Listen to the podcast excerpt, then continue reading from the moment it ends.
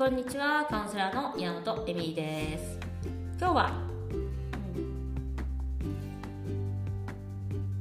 自分が否定しているから相手も否定してくるんだよっていう話をするあのです今日インナーチャイルドワークをイタリアの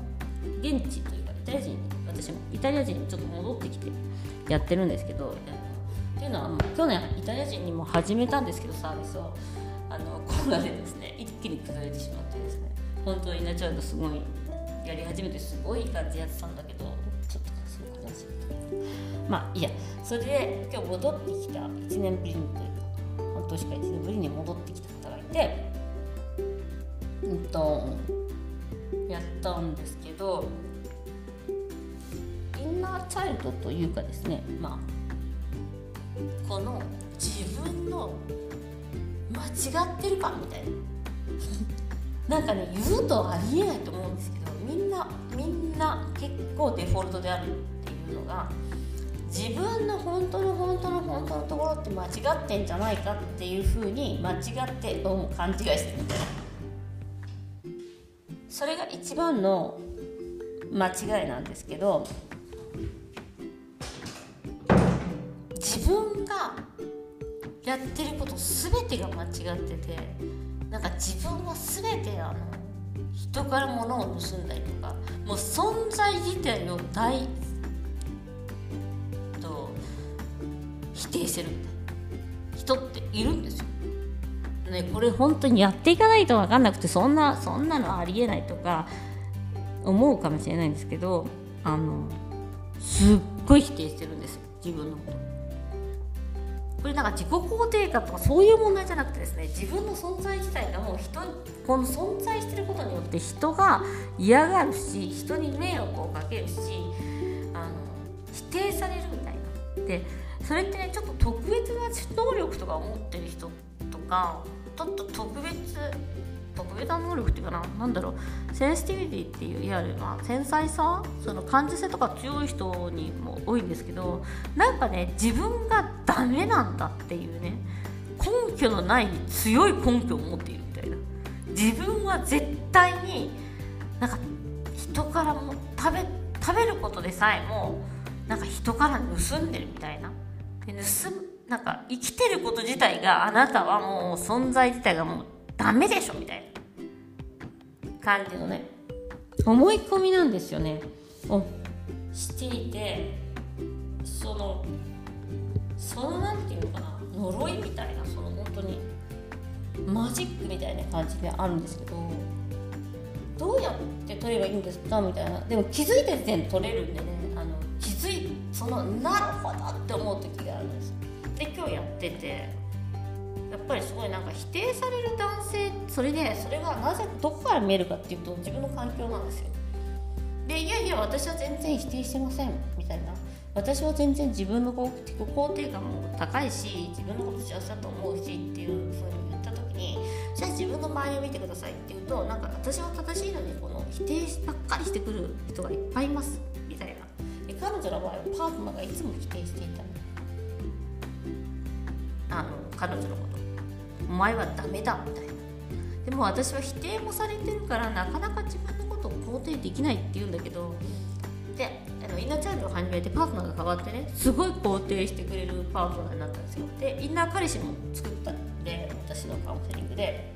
でインナー彼氏とインナーチャイルドやったらなんかパートナーがいきなり変わっていきなりなんかなんかそれこそエミー様じゃないけどなんか君みたいな女神のような才能のある女性と出会えて僕は本当にみたいな感じの男性になっちゃった今まであんな DV 男ばかり捕まえてたのに。でなぜそれが起こったかっていうと本当に自分が辞めたから。自分が辞めつつあるから。で最初なんかそのことが信じられないっていう感じだったんですけどなんか君みたいな女性と僕は付き合えて本当に幸せです。ごく才能を持っているしすごいなんかは褒めてる。でもそれってどこから来るかってこれねやった人みんな思うと思うんですけどインナー彼氏とかやっぱインナーチャートやるとね表今まで中にあったのを外でやってるんで自分のパートナーがやってることは自分の中でやってることなんですよ。だから自分のことをすごい責めたりとか怒ってる人って自分のことをすごい責めたり怒ってるしてる可能性がすごく多くてで逆にそれをやめるとパートナーも辞めるしあのそういうパートナー見つかります。でもちろんなんかそのパートナーが見つかんないから私は悪いんだとかそういうふうにも思わなくてもよくて実際はなんか本当は興味がなかったりとかする人も多いんですよ。私恋愛系やってるからなんかパートナーがいるのが当たり前とかパートナーがいた方がいいですよとかなんかそういうなんかなんかさソウルメイトを探そうみたいになっちゃってるけど実際全然そんなことなくてあのあんまり関係ないですねそれって。なんか飾りみたいなもんです。なのであの自分の価値を認めてあげて自分のその存在否定っていうのをやめるっていうのは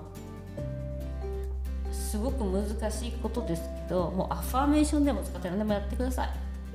自分は正しい自分は正しいでも何でもいい。自分はほら人間国宝でも何でもいい。私って素敵最高。生かす。最高最高最高。もう何でもいいです。で最初はね私最高私最高私最高とか何なんこれって思う。かもしれないですけどもうね3万回ぐらい言ってるうちに私最高だしなみたいな。